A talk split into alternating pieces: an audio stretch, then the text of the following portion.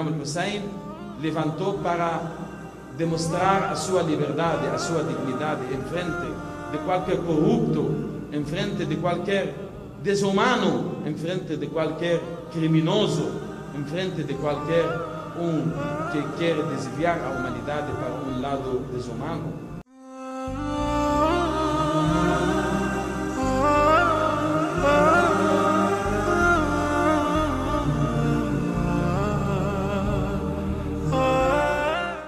Nome de Deus, o clemente e misericordioso. Falaremos aqui brevemente sobre os fundamentos do Islã, principalmente o Alcorão como guia da humanidade. O Alcorão é a mensagem celestial que Deus Supremo revelou através do fiel anjo Gabriel ao selo dos profetas e mensageiros, o profeta Muhammad para a salvação de toda a humanidade, orientando-a ao caminho reto da correção, da verdade e da virtude transportando-a das trevas para a luz, da ignorância para o conhecimento para que tenham uma vida feliz. Deus revelou no Alcorão Sagrado. Um livro que te revelamos para que retires os humanos das trevas levando-os para a luz com a permissão de teu Senhor.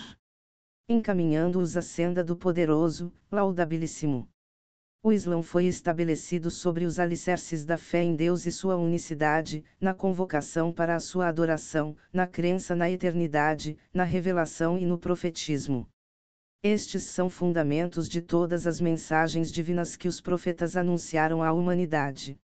Em adição a isso, o Islã estimula a prática do bem e o afastamento do mal, confirmando a excelente moral e a orientação da sociedade humana, a instituição da justiça e do direito e a resistência à opressão e à corrupção.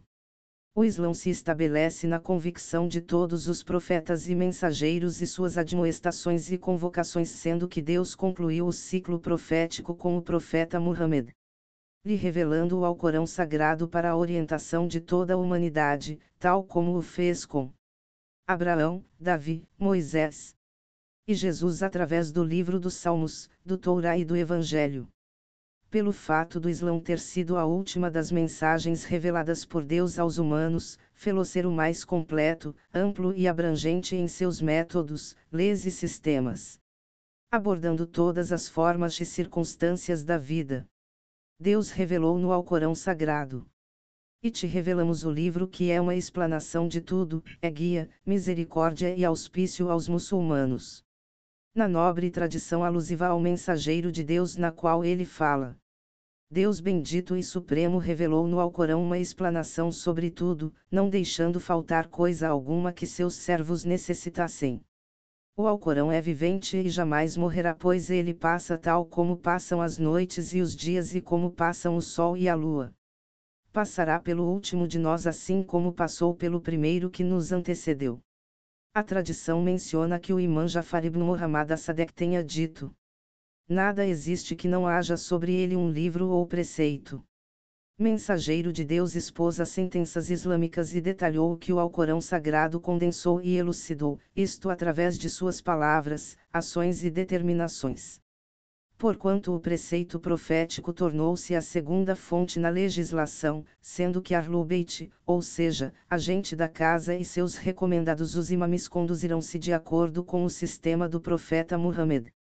Assim sendo, Deus incumbiu a nação islâmica a seguir o exemplo destes e a se saciar de seu conhecimento, como também a aproveitar o saber e a especialização dos eruditos e juristas que se empenharam na elaboração de respostas a todas as questões e inovações no processo do desenvolvimento da civilização.